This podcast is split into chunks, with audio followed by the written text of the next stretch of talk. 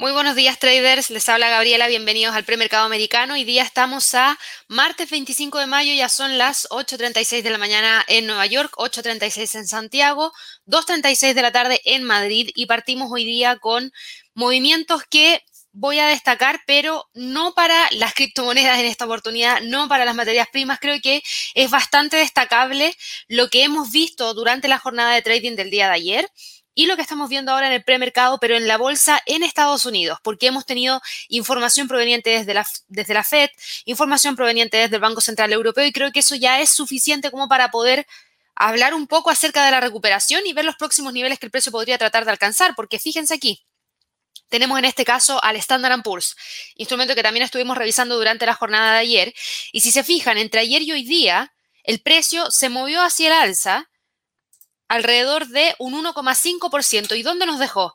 Justo en el nivel de resistencia que habíamos marcado durante la jornada de trading de ayer. Llegó a los 4.213,57 que teníamos marcado en el gráfico y ahora nos resta evaluar a ver si es que el precio va a lograr sí o no continuar con el movimiento hacia el alza y alcanzar el máximo histórico que tuvimos durante el día 10 de mayo volvemos a hablar aquí de una tendencia alcista. Estamos alejándonos de una corrección, estamos viendo que el precio logra retomar, a pesar de toda la incertidumbre que había dentro del mercado durante la semana pasada, fíjense que el precio nunca llegó a generar quiebres de niveles de soporte importantes, sino que siempre se mantuvo sobre ellos, por eso es súper importante y se lo hemos dicho en varias oportunidades junto a Javier, en, distintas oportunidades, tanto Javier en el premercado asiático, yo en el premercado americano, en las sesiones de Trading Day, en algunas sesiones de coaching que cada uno de nosotros realizamos, que cuando tenemos correcciones, para hablar de una gran corrección dentro de los instrumentos, tenemos que esperar y ver quiebres de niveles importantes y ver si es que efectivamente se mantienen operando hacia esa dirección. En este caso, el Standard Poor's no generó nunca un nivel de quiebre de soporte importante, siempre mantuvo la tendencia y eso hablaba de que la corrección estaba acotada. Y ahora tenemos al precio retomando la senda alcista y bueno, viene la segunda pregunta, vamos a ver si es que logra generar un nuevo máximo histórico. La verdad es que no lo tengo claro en este momento, en base a que todavía nos queda por conocer algunos datos importantes durante esta semana y eso es lo que vamos a ver de inmediato, porque si ustedes se fijan, estamos parados aquí, en los 4.210 la vela de hoy día, en comparación a la vela del día de ayer, muestra una menor cantidad de empuje o de fuerza que va hacia el alza. El precio está testeando la resistencia aún en términos semanales y de continuar con el movimiento alcista podría ir a buscar los 4.246 como nivel más importante de resistencia, ¿ya? ¿Tenemos fuerza ahora mismo? Ahora mismo no. ¿Tenemos datos que vamos a conocer durante el resto de la jornada? Claro que sí. Tenemos algunos datos súper importantes, pero antes de pasar a eso, les quiero mencionar lo que ha estado gatillando el movimiento hacia el alza durante el día de hoy, porque por un lado, conocimos que los funcionarios de la Reserva Federal se opusieron a la idea de que el aumento de la inflación duraría lo suficiente como para poder presionar la recuperación económica en Estados Unidos. Por un lado teníamos al gobernador eh, Brainard, y por otro lado teníamos al presidente de la Fed de Atlanta, a Rafael Bostic, a James Bullard de San Luis, y afirmaron que el impulso del crecimiento de los precios sería, en este sentido, según su visión, transitorio. Y esto no ayudaría a que se generase algún cambio en términos de política monetaria. Por el contrario, lo que estaríamos viendo es una mantención de la política monetaria, porque si es inflación transitoria, en donde tenemos fuerte presión ahora, pero que en un par de meses más va a volver a caer, el promedio nos va a dejar en torno al objetivo que tiene la Fed y eso significaría que ellos podrían estar manteniendo la política monetaria por un tiempo prolongado sin ningún tipo de ajuste hay que ver que efectivamente sea transitorio y que no sea algo que se mantenga, algo que sea permanente. Para eso todavía nos queda mucho. Por ende, estas declaraciones fueron tomadas por parte del mercado como algo positivo. Aquellos inversionistas que creían y evaluaban la posibilidad de ver un alza en la tasa de interés en el corto plazo, con esto se calman. ¿Por qué? Porque nuevamente tenemos declaraciones en donde vuelve a reafirmarse que la inflación sí se espera que suba y se suba y que suba, perdón, con bastante fuerza. Sin embargo, esperan que sea algo transitorio. Sumado esto a lo que conocimos de China la semana pasada respecto al tema de las materias primas, en donde van a mirar el mercado de futuros antes de evaluar mayor demanda, para así no presionar con mayor fuerza los precios hacia el alza y poner en riesgo la recuperación económica, hace sentido que ahora baje un poco el temor y que tengamos el comportamiento que estamos teniendo entre la jornada de trading del día de ayer y estas primeras horas del premercado del día de hoy. Teníamos eso por un lado. Por otro lado, también tuvimos información proveniente desde el Banco Central Europeo. Conocimos declaraciones de Yanis Stournaras, quien dijo que no veía ninguna razón para cambiar el programa de compra de bonos del banco, lo que suena un poco a lo que veníamos viendo em, en términos de declaraciones por parte de los miembros de la Fed. Así que ahí hay calma dentro del mercado por parte de todos los bancos centrales. Tenemos también la cumbre de los líderes de la Unión Europea que se está llevando a cabo también están evaluando algunos temas similares, pero no tanto como lo hace un Banco Central, obviamente. Así que la declaración que nos entregó este responsable de política monetaria del Banco Central Europeo también viene a reforzar lo que vimos durante el día de ayer. Ahora, para el resto de la jornada, ¿qué es lo que tenemos como calendario económico. Si ustedes se fijan hoy día, teníamos un calendario económico que ya vamos a revisar para Europa, pero para Estados Unidos recién vamos a conocer datos de alto impacto a partir de las 10 de la mañana hora de Nueva York. Confianza del consumidor de The Conference Board y luego tenemos a las 10 de la mañana ventas de viviendas nuevas donde eh, se espera que la cifra tenga una leve caída desde 1.021.000 a 970.000 y vamos a ver si es que efectivamente logra estar, ojalá, por sobre ese nivel, lo que sería un buen dato y podría generar mayor apetito al riesgo dentro del mercado, lo que podría acompañar un movimiento mayor hacia el alza por parte de los índices. De lo contrario, podría estar detenido en torno a los niveles actuales. Fíjense que el Standard Poor's en el premercado va con una línea de tendencia hacia el alza súper, súper marcadita en base a los mínimos que tuvimos durante el 23 de mayo, mínimos que tuvimos durante el 25 de mayo. Le está quedando poco espacio, eso sí está limitado por los 4.213 y la pregunta yo creo que tenemos que hacernos para los próximos minutos es ver si es que efectivamente el precio logra dejar esta zona entre los 4.208 y los 4.216. Si logra hacerlo, entonces ya hay que mirar la acción del precio que tuvimos durante esta época, 10 de mayo, para ir a buscar la zona en torno a los 4.240, que sería una zona en la cual el precio podría tratar de detenerse, pero fíjense que para llegar a ese nivel, primero va a tener que quebrar los 4.220, que fueron los máximos que tuvimos durante el 29 de abril, alrededor de las 8 de la mañana hora de Nueva York. Así que esos serían los próximos dos puntos más importantes que tenemos para este instrumento en el escenario de continuar con el alza. Si vemos algún tipo de corrección y vemos algún retroceso, ¿cuál podría ser el nivel de soporte? Primer nivel de soporte lo vamos a usar en base al Fibonacci, 4.200 puntos. Hemos tenido también información proveniente desde el sector accionario, específicamente comportamiento de algunas acciones en específico. Teníamos a Apple, a Amazon, a Microsoft, a Alphabet subiendo en el premercado. Eh, teníamos a un dato súper importante que se los muestro de inmediato los rendimientos de los bonos del Tesoro en Estados Unidos, se me había olvidado mencionarlos, que viene cayendo, gráficos diarios. Con esta sería la cuarta sesión de trading consecutiva de movimiento bajista. Así que esto es algo importante porque le da un respiro, le da un respiro a, obviamente, esta presión que se veía dentro del sector tecnológico y por eso estas empresas como Amazon, como Apple, como Microsoft y Alphabet están con movimientos hacia el alza en el premercado y eso ayuda a que el Standard Poor's esté subiendo. No es el único que está subiendo. Si nosotros vamos a revisar el Dow Jones, el Dow Jones también va con movimiento hacia el alza. Fíjense que ayer cerró con un avance de 0,56% y hoy día va avanzando alrededor de un 0,12%. No es un movimiento tan importante hacia el alza, pero de todas maneras va con un movimiento bastante importante. El próximo nivel de resistencia estaría en torno a los 34.600 y los 34.600 es el nivel que tenemos marcado ahí.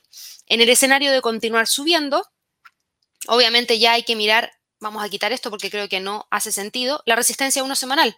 Y eso está en 34.676. El movimiento hacia el alza no ha sido tan potente porque lo que más se está moviendo hoy día es el mercado, perdón, es el sector tecnológico, no el sector bancario, no otras acciones ligadas a otras industrias dentro de Estados Unidos. Y como ustedes bien ya saben, el Dow Jones no está tan expuesto al sector tecnológico como sí lo está el Standard Poor's y por supuesto el Nasdaq, que está 100% expuesto al sector tecnológico. Así que por eso las alzas están, pero son limitadas. Y eso probablemente nos deje hoy día con un precio de cierre entre los 34.400 y los 34.600 como niveles más importantes. Por otro lado, el Nasdaq el Nasdaq sí logró recuperarse con fuerza ayer, subió más de un 1,79%. Fíjense que cerró sobre los 13.628 y hoy día incluso está quebrando los 13.700. Está cotizando en 13.719.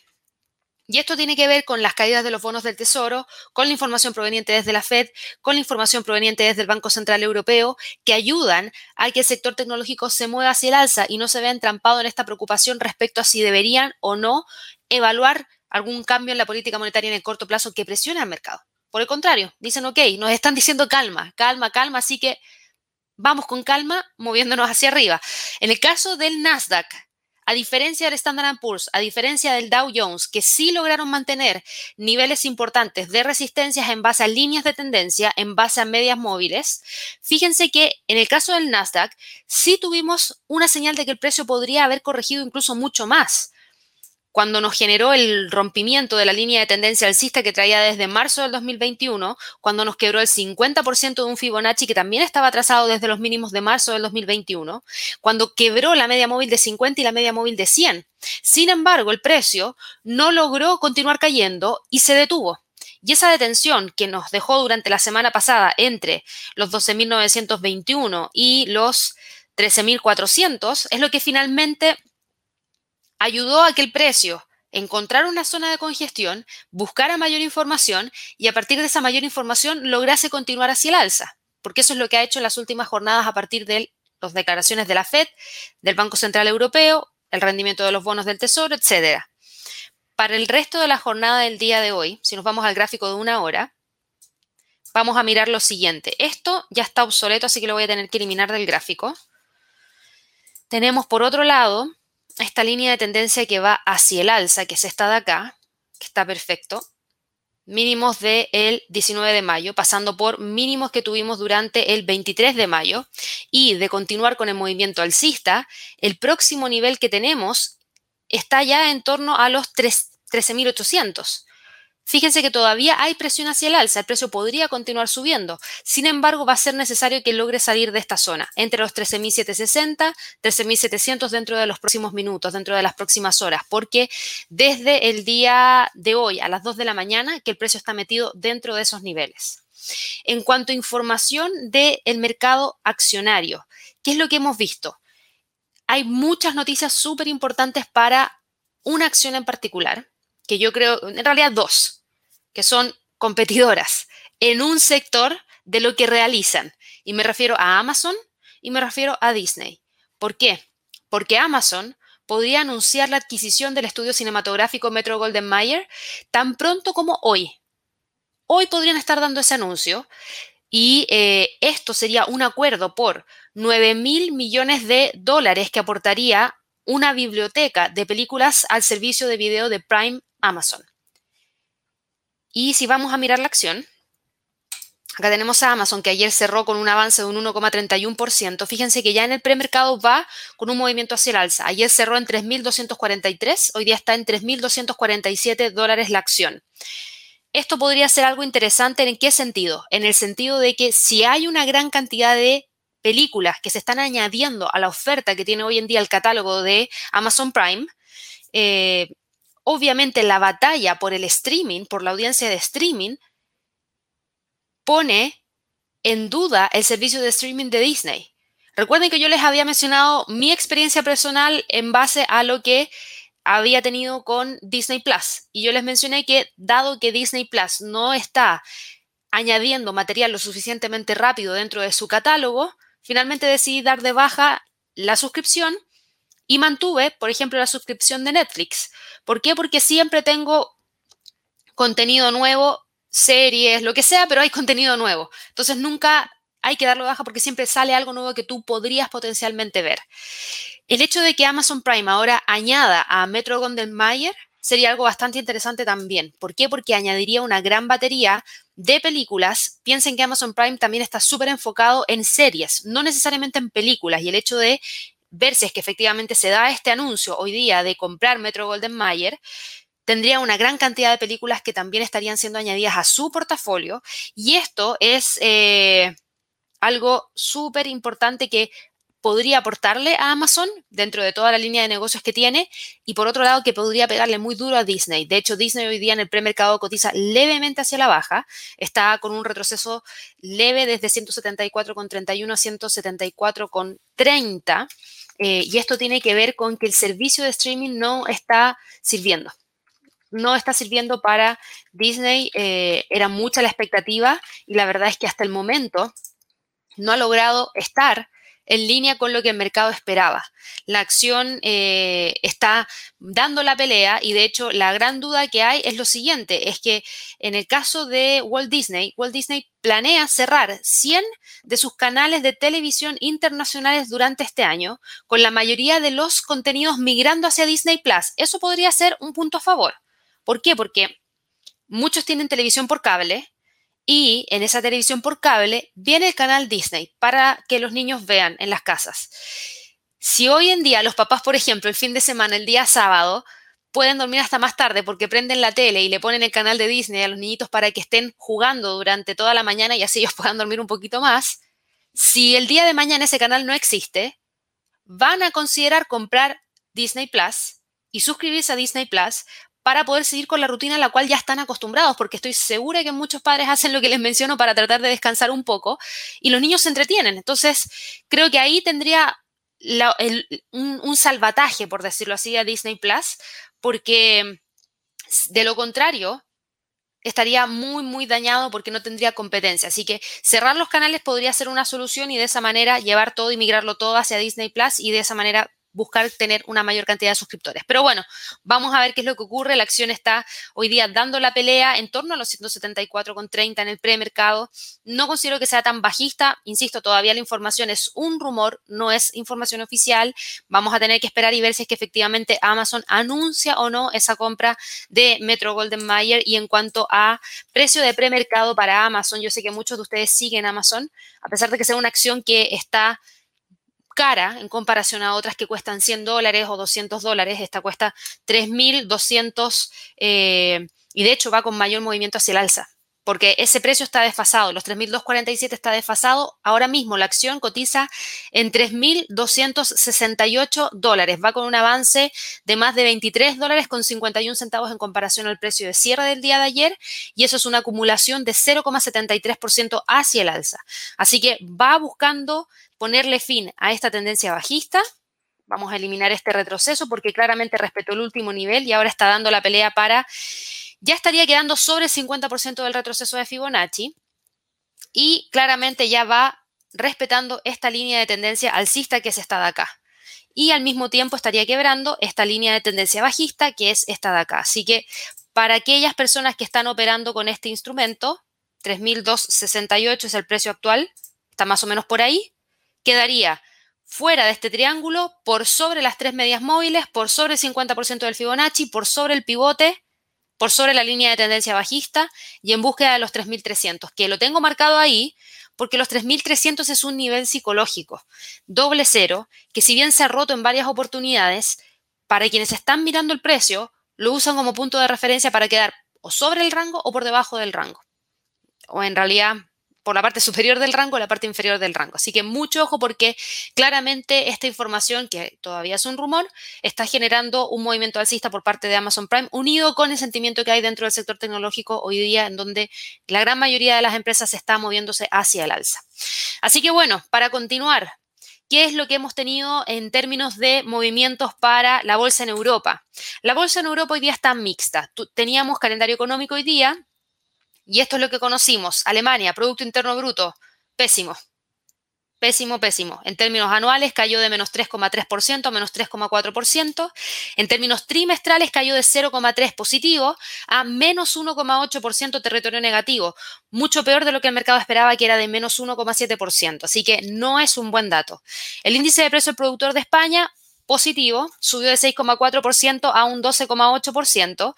En cuanto a las expectativas y el indicador IFO de confianza empresarial en, Alemania, todos esos datos mostraron una pendiente que va hacia el alza. No hay ninguno que no haya superado lo que el mercado esperaba y no hay ninguno que no haya superado la lectura del mes pasado. Así que en general buenos y eso ayuda a que a pesar de que tengamos un Producto Interno Bruto que es peor de lo que el mercado esperaba, la caída no sea tan profunda. Ya lo vamos a ver. Si ustedes se fijan, el Eurostox se mueve hacia el alza, el IBEX se mueve hacia el alza, pero el DAX se mueve hacia la baja, porque todos los datos que les acabo de mencionar son datos provenientes desde Alemania y un solo dato proveniente desde España que además fue positivo. El Eurostox está dando la pelea. ¿Por qué? Porque en este caso, el precio ayer logró salir de la zona de congestión que nosotros teníamos marcado en los 4.040, logró cerrar sobre los 4.040, pero no logró superar los máximos que tuvimos el 16 de abril. Recién hoy día está generando un máximo histórico. Eh, dame un segundo, déjenme confirmar. Sí, un máximo histórico. Hoy día alcanzó un nuevo máximo histórico el Eurostox cuando llegó a los 4.063 y ahí se ha detenido. Y es una vela doji. Y esta vela doji no me permite decir que el precio va a ir a buscar en este momento los 4.088 como próximo nivel de resistencia. ¿Por qué? Porque esta vela muestra incertidumbre, muestra que no hay fuerza compradora, tampoco hay fuerza vendedora, está neutral prácticamente. Pero desde este punto podríamos tener una corrección para quedar nuevamente dentro del rango o movernos hacia los 4.089. Y creo que hoy día no va a ser el día. ¿Por qué?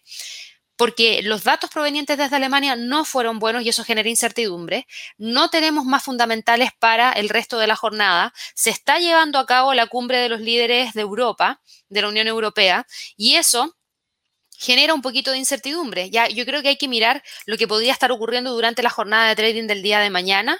Vamos a conocer muy pocos datos, por ende el mercado debería tender a moverse de manera técnica. Lo más interesante para mañana van a ser la encuesta de negocios de Francia y la confianza del consumidor, pero nada más que eso. Entonces vamos a tener jornadas un poquito tranquilas sí se puede acoplar a lo que podamos tener en términos de movimiento dentro de Estados Unidos, que si los datos que se reportan hoy día son muy buenos para Estados Unidos, eso podría continuar generando mayor presión hacia el alza por parte del Eurostox. Para el DAX, por otro lado, como los datos fueron malos de Producto Interno Bruto para Alemania, le pesó al DAX y el DAX ayer, déjenme quitar estos puntitos, el DAX ayer había logrado cerrar sobre los 15.520, de hecho no, 15.543, logró cerrar ayer, de hecho, específicamente en los 15.559, por sobre la zona que nosotros teníamos marcada como lateralidad, pero hoy día los datos fueron tan malos que frena el movimiento hacia el alza y vuelve a caer. A pesar de eso, generó un máximo histórico hoy día en 15.605, por ende, nuestra próxima resistencia va a estar puesta ahí. 15.605 con 18 como nivel más importante en base al máximo histórico de hoy día, esa va a ser la resistencia. Al parecer el precio va a tratar de cerrar entre los 15.500 y los 15.600, probablemente para el resto de esta jornada. Y mañana vamos a tener que ver si es que efectivamente logra continuar con el movimiento alcista. Para el IBEX de España, la historia es un poquito distinta. El IBEX se mueve hacia arriba, avanza un 0,33%. Este dato de índices de precio al productor para España fue un buen dato, pasando de 6,4% a 12,8%. El anuncio que hizo el gobierno español el día de ayer en mencionar que van a aceptar a turistas que tengan eh, las dos dosis de la vacuna Pfizer, tengo entendido, eso podría ayudar a reactivar el turismo, que es uno de los principales motores por los cuales crece España. Así que eso entrega mayor optimismo. Tenemos al precio hoy día moviéndose más de un 0,32% y cotizando en 9.225 puntos. Y de continuar con el movimiento hacia el alza, el próximo nivel estaría en torno a los 9.306. Tenemos al precio metido entre los 9.141 y los 9.306 como niveles más importantes. En cuanto al FTSE, el FTSE está cotizando en 7.048. Es un leve retroceso de 0,06%. ¿Tuvimos datos para el Reino Unido? Sí, pero son datos de bajo impacto, no deberían haber generado gran movimiento. Y la verdad es que el movimiento es de detención. Creo que para el FTSE la lectura no es tan simple como para el resto de los instrumentos, porque tenemos pendiente alcista, el precio está sobre líneas de tendencia hacia el alza y sobre la media móvil de 50 y sobre el pivote, pero también tenemos una presión bajista que hasta el día de hoy se mantiene, que es esta de acá. Fíjense que el precio trata, esto está más o menos por ahí, el precio trata de generar la ruptura, pero no logra romper. El precio mantiene un nivel de resistencia desde el día 10 de mayo en los 7.080, que también está respetando durante la jornada de trading del día de hoy. Por ende, para aquellas personas que operan este índice, ese va a ser el nivel a monitorear para poder confirmar cualquier movimiento mayor hacia el alza. De lo contrario, podría sin problema estar oscilando entre los 6.960 y los 7.080 como niveles de soporte y de resistencia más importantes para el resto de la jornada de trading del día de hoy. Así que para que ahí lo tengan presente, ¿ya? ¿Qué pasa con el dólar? Con la información del día de ayer de la Fed que yo les mencioné, cuando recién partimos el premercado, el dólar perdió terreno frente a sus contrapartes. Ya eh, el movimiento del dólar fue un movimiento que nos llevó a ver cifras que no se veían, si ustedes se fijan, desde febrero del 2021. Bueno, en realidad lo tuvimos durante la semana pasada porque no logró generar el quiebre de la ruptura del día 10 de mayo y eso fue no la semana pasada, hace dos semanas atrás prácticamente. El soporte está claro, 11.661 la resistencia 11.720. Los niveles que habíamos dejado marcados durante la jornada de trading del día de ayer se mantuvieron y se siguen manteniendo hasta el día de hoy. Por ende, si bien hay presión bajista, todavía el precio se mantiene sobre ese soporte. Si lo llega a quebrar hoy día o dentro de la jornada de trading de mañana, de inmediato abre el camino a los 11.630 y eso podría profundizar aún más el movimiento bajista por parte del US dólar, porque si ustedes se fijan, tiene presión bajista de largo plazo de muy largo plazo. Tiene al precio cotizando por debajo de las medias móviles y si yo me voy a un gráfico mensual, se van a dar cuenta que en este gráfico mensual, ahí en los 11.548 es donde tenemos el nivel de soporte más importante para el US dólar. ¿Por qué? Porque es un nivel que mantiene desde enero del 2015. Si llega a quebrar ese nivel, entonces se desploma buscando el próximo nivel en torno a los 11, 11.17, 11.100 y después de eso los 10.800 como próximo nivel más importante. Todavía queda mucho para eso, pero sí hay que tener en la, mira estos niveles que yo les menciono. Así que ojo ahí con el soporte en los 11.661. A raíz de las caídas dentro del dólar y a raíz de eh, ver mayor movimiento hacia el alza por parte del euro, fíjense que, ¿por qué se mueve hacia el alza hoy día el euro? El Producto Interno Bruto de Alemania está cayendo. Debería haber caído. Sí, pero tienen que entender lo siguiente hay países que están permitiendo el ingreso de turistas con vacunas. Turistas. ¿Qué significa que hayan turistas llegando hacia países? Que vuelva a reactivarse la demanda de su divisa para poder turistear. Así de simple. Si yo no voy a Europa, ¿para qué voy a estar demandando euros? Cero. Pero si una gran cantidad de personas va a Europa ahora porque se reabren las fronteras en países como España, en países como Italia, que son dos países que están muy, muy, muy ligados al turismo, eso significa que esas personas van a tener que comprar euros para poder comprar cosas allá. Y eso hace que la demanda del euro suba levemente, pero suba.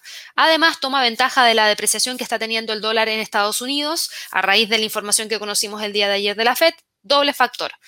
Y eso nos lleva a ver qué? Nos lleva a ver la salida de y la ruptura, vámonos al gráfico de una hora, del triángulo que seguimos monitoreando durante el día de ayer, que finalmente logró romper alrededor de las alrededor de la una de la tarde y luego confirmó la continuidad del alza, incluso rompió los 1.22 con 40, así que logró continuar con el movimiento alcista y hoy día está dando la pelea entre los 1.22.40 y los 1.22.60 como nivel más importante por parte de este instrumento. Ahora, creo que no hay mucho espacio para que pueda continuar con el alza. No creo que haya mucho espacio para poder, perdón, continuar con el alza. Por lo menos ahora, porque el precio está pegado aquí. Lo único que confirmaría la continuidad del alza es que vaya a buscar, obviamente, la ruptura y cierre por sobre ese nivel, por lo menos con una vela de una hora, que es algo que ha tratado de hacer desde las 3 de la mañana y no ha logrado hacerlo.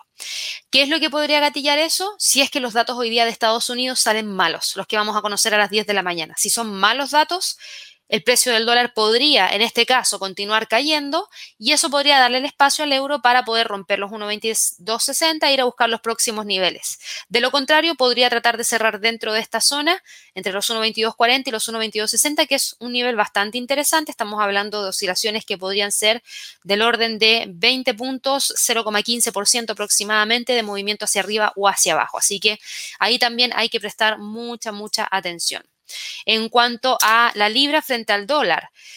La libra frente al dólar, esa es otra historia porque no hemos tenido fundamentales provenientes desde el Reino Unido. Por ende, no hay razones ni justificaciones como para poder ver una libra esterlina más fuerte que el dólar. Por otro lado, ayer el gobernador Bailey del Banco de Inglaterra mencionó que no debería haber mucha preocupación en torno a cambios de política monetaria.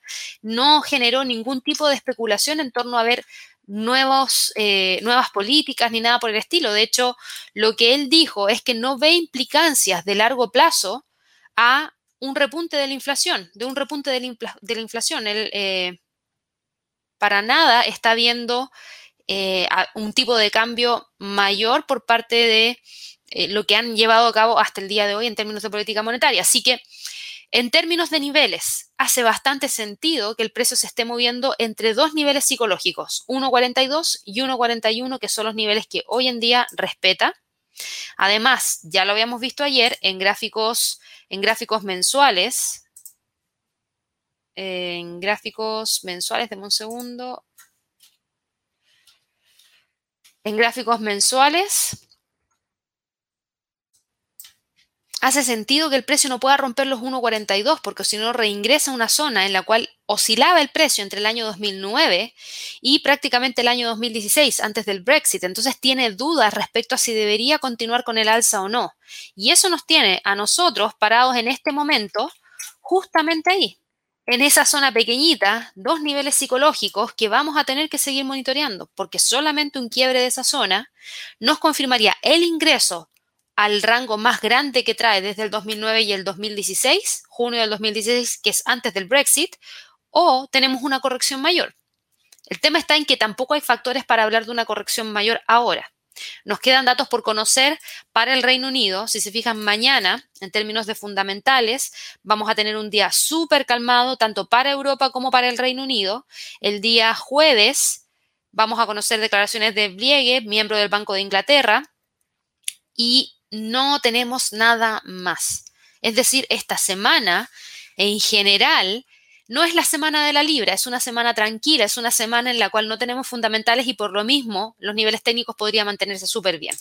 El dólar frente al yen está operando en torno a los 109, lo habíamos mencionado ayer, mientras no salga de esta zona vamos a seguir manteniendo los niveles 109.50, 108.50 como más importantes y el primer nivel de resistencia está en 109, que es lo que ha venido manteniendo desde el día 21 de mayo. Otra historia es lo que hemos tenido para las criptomonedas, porque las criptomonedas siguen presionadas. Tenemos hoy día a todo el mercado de las criptomonedas con movimiento bastante importante hacia la baja. Eh, tuvimos algunas declaraciones por parte de Elon Musk de nuevo tratando de generar algún tipo de movimiento hacia la alza por parte de estos instrumentos. Elon Musk provocó efectivamente un repunte del activo cuando trató de reforzar las credenciales ecológicas del token en un tweet. Eh, sin embargo, Aquí hay que entender el tema de las energías renovables, el tema de descarbonizar la industria.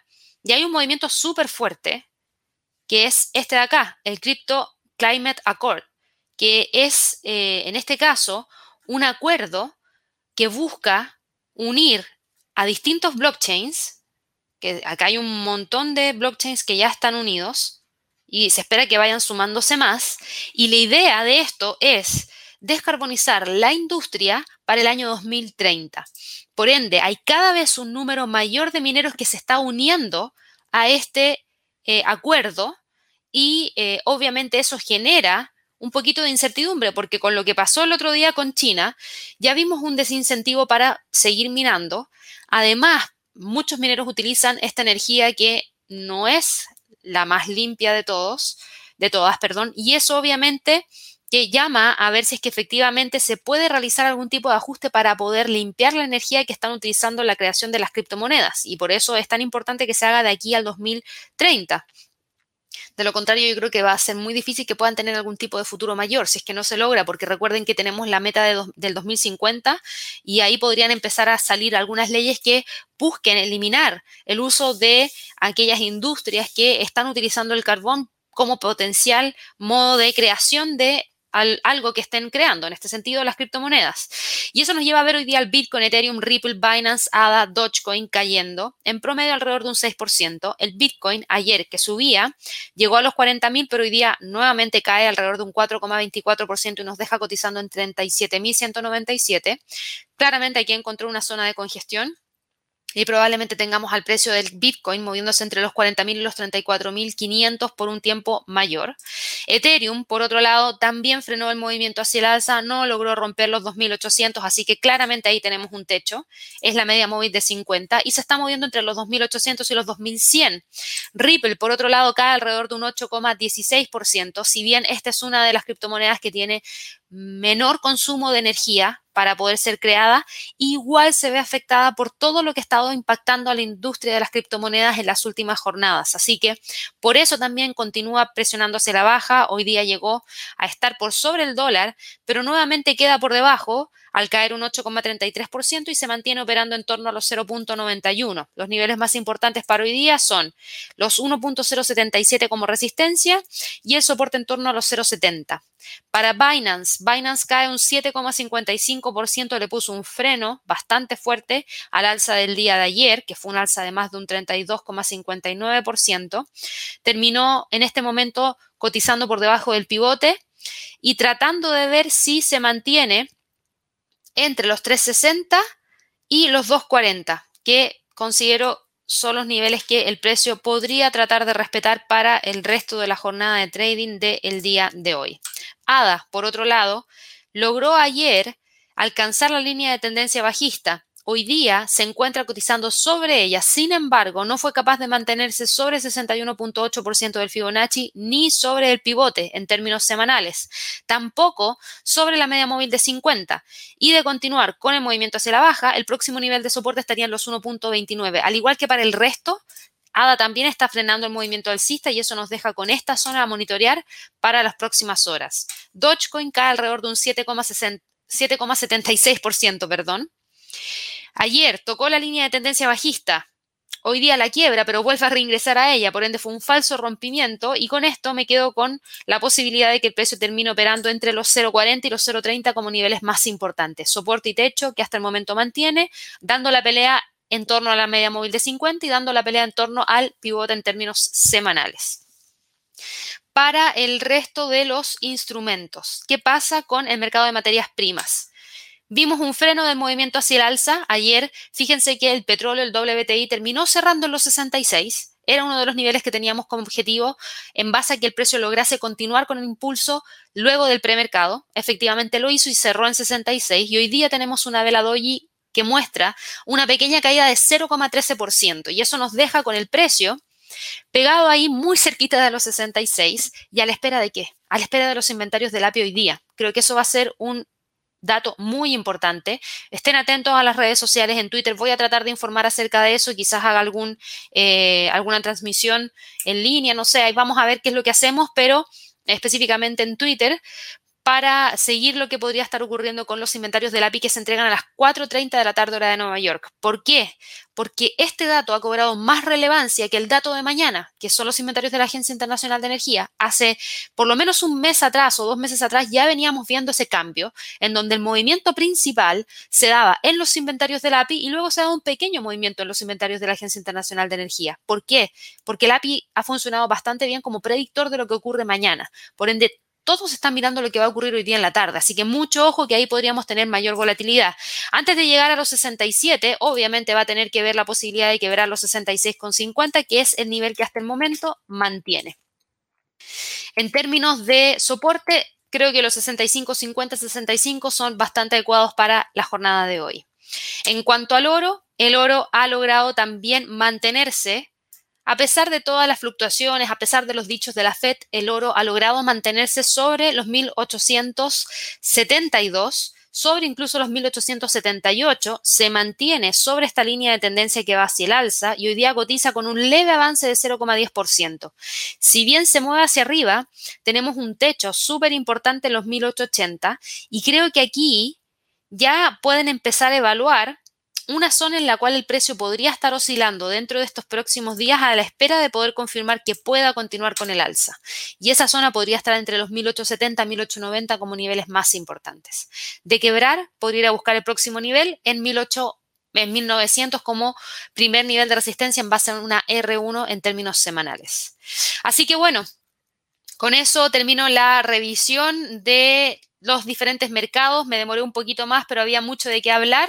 Vamos de inmediato con la sección de preguntas y antes de eso los quiero dejar a todos invitados, si es primera vez que están viendo nuestro canal de YouTube, los dejo invitados a que puedan suscribirse, denle clic a la campanita para recibir las notificaciones. Todos los días de lunes a viernes hacemos este premercado. Tenemos dos sesiones de preguntas que son los días martes a las 12, que se llama Horizonte de Trading. Y en la tarde, todos los días a las 5 de la tarde, tenemos también algunas... Eh, cifras que damos a conocer a través del premercado asiático junto a Javier. Así que bueno, con eso ya finalizamos la transmisión del día de hoy. Espero que todos tengan una excelente jornada de trading. Recuerden suscribirse al canal, denle clic a la campanita de notificaciones. Muchas gracias por los likes que nos ayudan bastante y también los dejo a todos invitados a que puedan unirse como miembros al canal. La verdad es que nos aportan también de esa manera para poder seguir entregándoles la información que les estamos entregando día a día también nos pueden apoyar a través de los superchats y un montón de, otros, eh, de otras formas más. Así que espero que tengan una excelente jornada y nos vemos a las 12 en Horizonte de Trading. Que estén muy bien. Hasta luego.